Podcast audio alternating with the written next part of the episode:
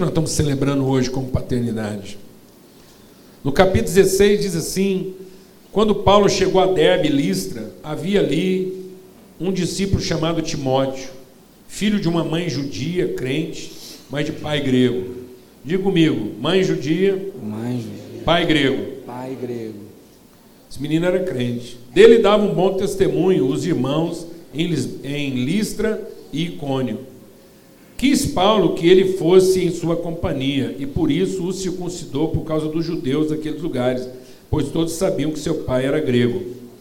Ao passar pelas cidades, entregavam aos irmãos para que eh, as observasse as decisões tomadas pelos apóstolos e presbíteros de Jerusalém. Assim as igrejas eram fortalecidas na fé, dia a dia aumentavam em número. Eu, eu pedi de Deus esse, uma palavra e Deus colocou no meu coração esse texto, porque ele fala de três elementos na vida de Timóteo. Timóteo era um menino exemplar. Timóteo era um rapaz que tinha todas as condições para ser o cara e ele acabou virando o cara. E aí o Timóteo, ele curiosamente, ele reúne nessa declaração de Paulo, ele reúne três elementos essenciais na formação da pessoa. E então o texto diz que Timóteo, ele tinha uma mãe judia, crente, ele tinha um pai grego, mas Paulo precisava circuncidá-lo, e Paulo então entendeu que ia circuncidá-lo para que ele pudesse cumprir de maneira própria a sua vocação. Então, a palavra de Deus diz lá em Tessalonicenses que a palavra de Deus nos conduzirá. O evangelho é para nos conduzir à perfeição e guardar de maneira própria nosso corpo, alma e espírito. Amém, amados? Então, a formação da pessoa, ela combina três elementos essenciais: corpo, alma e espírito. E corpo não é apenas carne. Corpo diz também de que espécie nós somos. Então, nós não somos de uma espécie animal. Como muitas vezes a ciência quer dizer que o homem é um animal racional. Não, amados. A nossa racionalidade diz que nós não somos animais. Então o homem não é um animal que pensa. O homem é um ser pensante, apesar de parecer com outros animais. Então, quando o homem abdica da sua racionalidade, ele se parece com o quê? Com um animal. Ele vira galinha, vira piranha, vira cachorro, vira macaco. Então tem hora que você olha para um cara, você não sabe se ele é galinha. Você olha para uma mulher, não sabe se ela é piranha.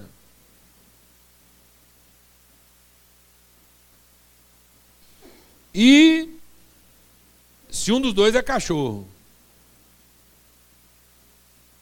Alguém aqui está entendendo o que estou falando ou vai ter que explicar melhor?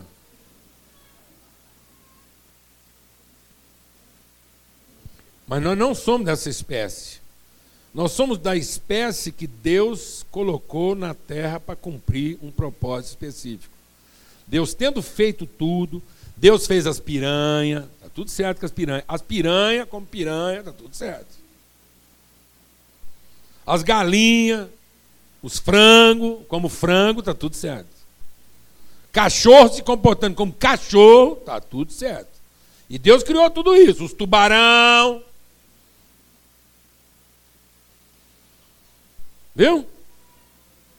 O chuchu. Tem gente que parece chuchu. Porque tem gente que nem parece animal mais, parece vegetal.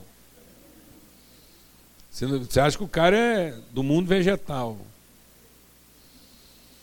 Uma laranja chupada, tem gente que está só o bagaço. Então, o cara fala, bicho, está só o bagaço. Então ele mudou para o mundo o quê? Reino vegetal. Não.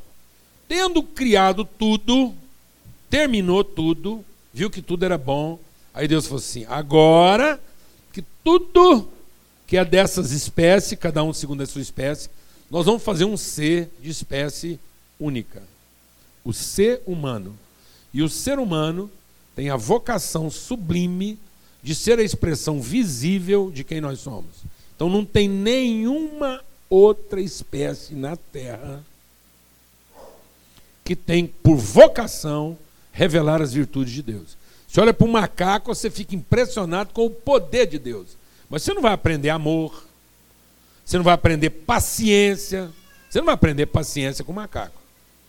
Você vai olhar para um cachorro, você não vai aprender misericórdia com o cachorro, perdão, perdão, você não vai aprender. Porque o cachorro não perdoa, ele negocia. Ele aceita a mão de quem, quem bateu nele para poder comer de novo. Isso é totalmente promíscuo. Não tem ser mais promíscuo no mundo do que o cachorro. O cachorro é tão promíscuo que o homem elegeu ele como seu amigo mais fiel. Aí você já entendeu.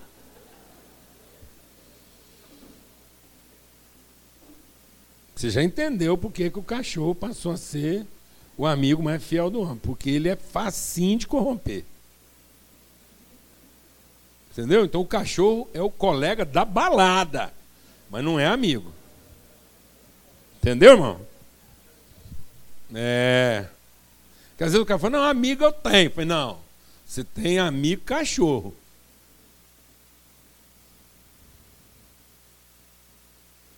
Você anda de. Né, de banda aí. Esse, esse, como é que chama o coletivo de cachorro? Matilha. Formação de quadrilha. Então, assim. Aí, o que, que quer dizer que o Timóteo é filho de mãe judia?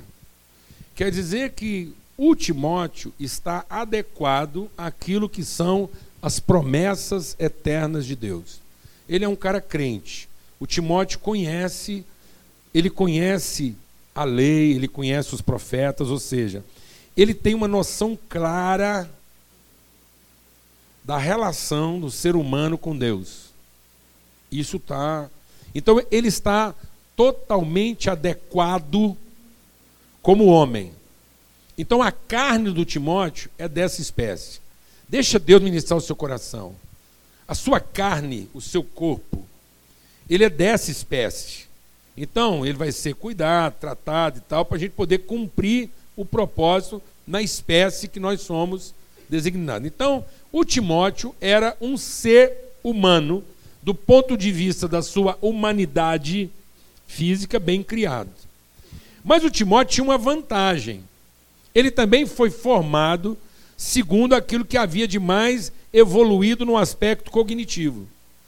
Então, além dele ter sido bem criado pela mãe, ele foi bem formado pelo pai do ponto de vista da intelectualidade. Seria a mesma coisa dizer assim que o Timóteo nasceu numa casa onde ele teve todos os recursos, todas as condições domésticas para ser bem formado, ele estava habilitado, mas ele também estudou nas melhores escolas. Então ele tem uma condição própria de humanidade e ele também tem uma intelectualidade desenvolvida. O que, que falta a Timóteo? Falta uma consciência mais clara de propósito. Então, de benefício, está tudo certo. Ele é bem criado pela mãe e bem criado pela figura pai, no sentido humano. Mas o Timóteo ainda precisa receber um incremento de autoridade para que ele possa cumprir seu verdadeiro propósito. E aí que entra Paulo para trazer ao Timóteo aquilo que é o legado espiritual, a autoridade, o aspecto de promessa. Então, deixa o Espírito de Deus ministrar o seu coração. Eu tenho conversado com muitas famílias, andado no meio de muita gente, e eu percebo que nós não temos dificuldade em entender a responsabilidade de formar bem a pessoa da espécie humana. Do ponto de vista físico, o corpo está bem formado. Se eu andar por aqui, a preocupação com a saúde, com os melhores alimentos, com uma agenda assim de disciplina, quase espartana. Eu convivo num ambiente que há uma disciplina quase espartana com a saúde. Ser bem formado, ser bem nutrido. Então você escolhe, você gasta tempo, a prioridade sua vai para esse aspecto. Ter boa comida na mesa. Você vai lá, você é seletivo, você é criterioso. Então, quando eu vejo um, uma pessoa bem formada, bem alimentada, eu tenho certeza de que ele teve o quê? Boa mãe. Ali não faltou peito. não faltou. Ele foi gestado num útero que deu a ele todas as condições. E quando eu vejo uma pessoa, do ponto de vista humano, ele, tá, ele é bem formado, ele teve acesso a todos os recursos, boas escolas, estudou no, tal, boa leitura. Eu percebo também que ele tem uma alma desenvolvida. Então, além dele ter um corpo bem formado, com todas as condições, ele tem também uma alma bem desenvolvida. A intelectualidade dele, a capacidade cognitiva dele, tá beleza. Então, do ponto de vista humano, ele tem pai e mãe nesse aspecto. Ou seja, ele é um elemento que desfrutou disso tudo. Mas a noção dele subjetiva de pai, às vezes não está clara. Então, o aspecto do corpo e da alma diz que ele tem Deus. Mas só o aspecto do espírito vai dizer que ele tem pai, no sentido da eternidade. Porque Deus não fez o homem para ser humano. Deus fez o homem para ser o ser, o humano ser que revelasse as virtudes de Deus. Então, o maior desafio do homem não é ser bem formado fisicamente e nem bem desenvolvido intelectualmente. O maior desafio do homem é saber que o seu principal e mais essencial patrimônio são as virtudes de Deus que só Ele pode comunicar à criação. E aí nós estamos nos ocupando das habilidades físicas e intelectuais, mas não estamos nos ocupando das virtudes. Por isso, hoje, nós temos belos exemplares de humanidade, nós temos muita competência e intelectualidade, mas nós temos péssimos seres humanos. Então nós estamos formando gente forte, capaz, e inescrupulosa. Viu? Gente sem virtude, gente sem compromisso com o outro, que vê na sua força física e na sua capacidade intelectual as condições não de fazer justiça, mas de se avantajar, de se locupetar, de tirar vantagem do outro. Alguém aqui está entendendo o que eu estou falando ou não, mano? Porque nós não estamos ocupando, nós estamos dando prioridade ao subjetivo. Então Paulo vai adotar o Timóteo, que era um menino bom. Timóteo podia ser um filho nosso aqui, ó. Você olha para o menino e fala, rapaz, sadio menino, sadio. Inteligente. Você manda o menino fazer qualquer conta, ele faz. Você manda ele falar de qualquer assunto, ele fala. E tal, ele está ali, sabe dos assuntos, percorre a internet, é influência, é tudo. O cara vai lá, ele ele agita, ele pá, maravilha, como exemplar. Mas e suas virtudes? O que, que é o eterno dele? Eu sei o que é o temporal. Porque deixa o, teu, deixa o Espírito de Deus ministrar o teu coração. O corpo é relativo. A alma é relativa. E eu vou provar para você que corpo e alma são relativos. Porque o corpo pode ser formado a partir de provisionamentos relativos. Se você nascesse na Bahia, o seu corpo era formado de vatapá. Você era uma encarnação vatapaense, ser humano. Mas se o seu nascesse aqui no interior de Goiás, o seu corpo era formado de arroz com safrão e piqui. E frango caipira. Entendeu, não, mano? E se você nascesse lá em Santa Catarina, você era formado de coalhada com alface creme de leite, pão. Alguém está entendendo o que eu estou falando aqui ou não? Então isso é relativo. Quando seu, deixa Deus ministrar o seu coração. Quando o seu corpo tem fome, ele pode se alimentar de forma aleatória. Há uma aleatoriedade na composição do corpo. Depende, depende do que você gosta, do que você não gosta, depende do que você teve acesso ou não teve. A intelectualidade também é aleatória. Porque dependendo da cultura que você foi formado, você pode achar que arte é ópera. Ou você pode achar que arte é sertanejo universitário. Nada contra.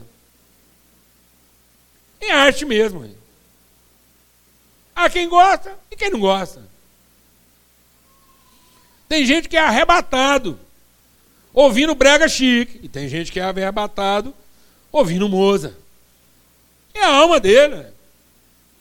E você não pode mandar o cara, você não pode desautorizar a pessoa. É aleatório. A nossa alma se alimenta do que convém. E o nosso corpo se alimenta do que precisa. E aí eu posso encontrar ferro em feijão. Como eu posso encontrar ferro em couve. Tem gente que não gosta de couve, gosta de feijão. É aleatório. Mas está lá. Os insumos, os insumos para você ser a pessoa física é aleatório. Não diz de fato quem você é.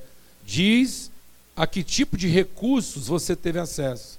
Sua intelectualidade também não diz quem você é. Diz em que tipo de ambiente cultural você foi formado. É aleatório. Isso não é o eterno. Isso é o temporal. Meu corpo é temporal, minha alma é temporal. Só que o que está em contato com Deus é minha alma. Porque é o que eu tenho mais próximo do espírito. Por isso que muita gente confunde alma com espírito. E a palavra de Deus diz que só a palavra de Deus pode penetrar tão profundamente na nossa vida a ponto de separar a alma do espírito. Tanto é que às vezes, deixa Deus ministrar o seu coração.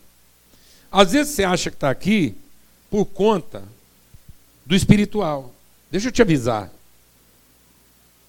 Deixa eu te avisar. Às vezes você não está aqui por conta do espiritual. Você acha que está, mas não está. Você está aqui para se garantir. Então, se você está aqui para se garantir, não foi o espírito, o seu espírito que trouxe aqui, foi a sua alma. E você podia estar tá aqui, como você podia também estar tá em qualquer outro tipo de religião. E dependendo do tipo de resposta que a religião te daria, você estaria satisfeito. Porque resolveu o seu problema. Então o povo está atrás de resolver problema. E não de significar propósito.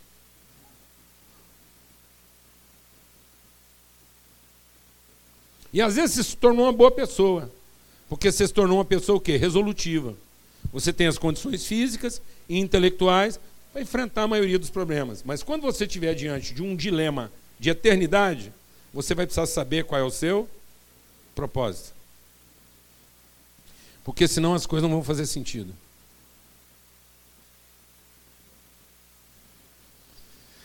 Porque, amados, quando Jesus estava diante do seu maior dilema, que era a morte,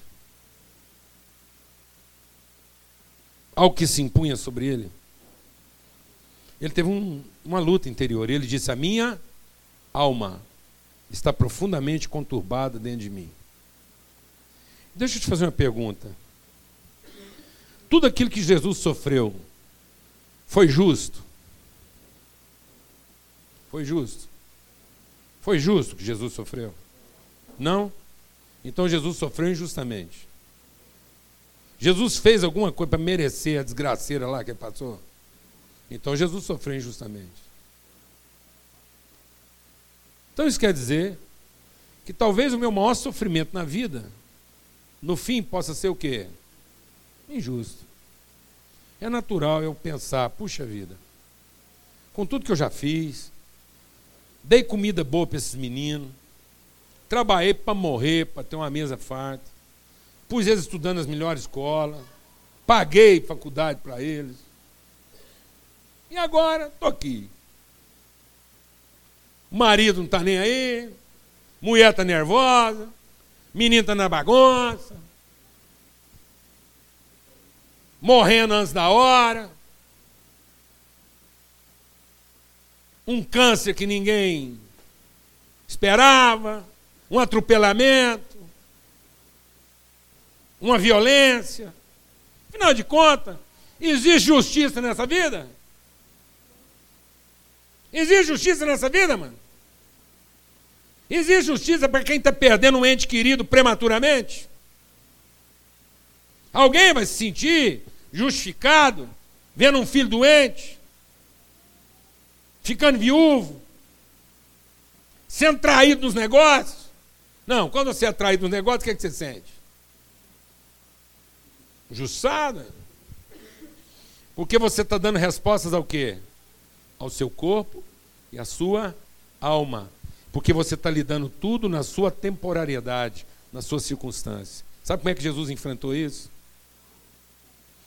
Ele disse assim: Eu te, podia te pedir para o Senhor me livrar dessa hora.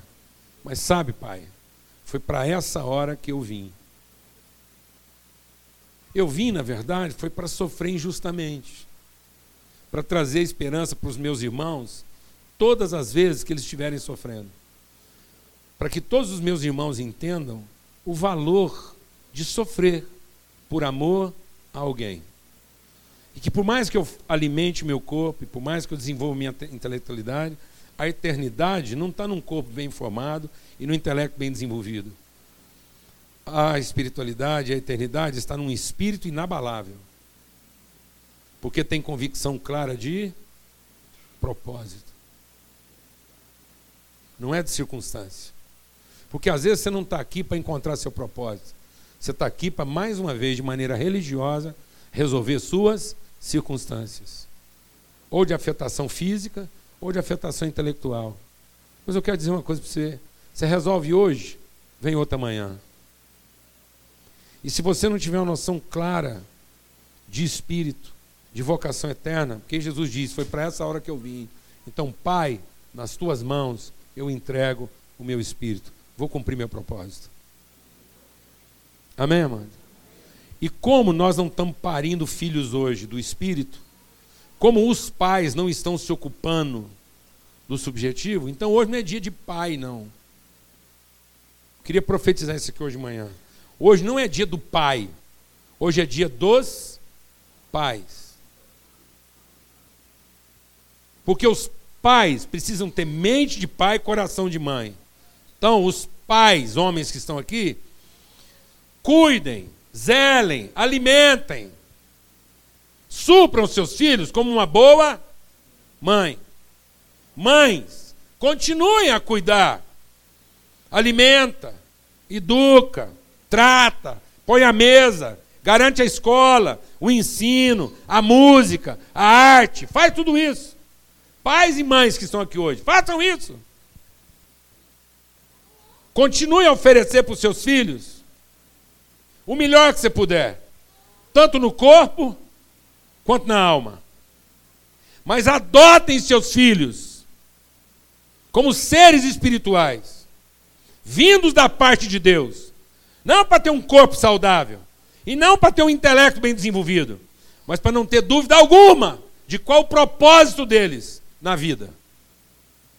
E que o propósito deles não é sobreviver, é comunicar virtude. Para que eles sejam virtuosos antes de serem bem criados.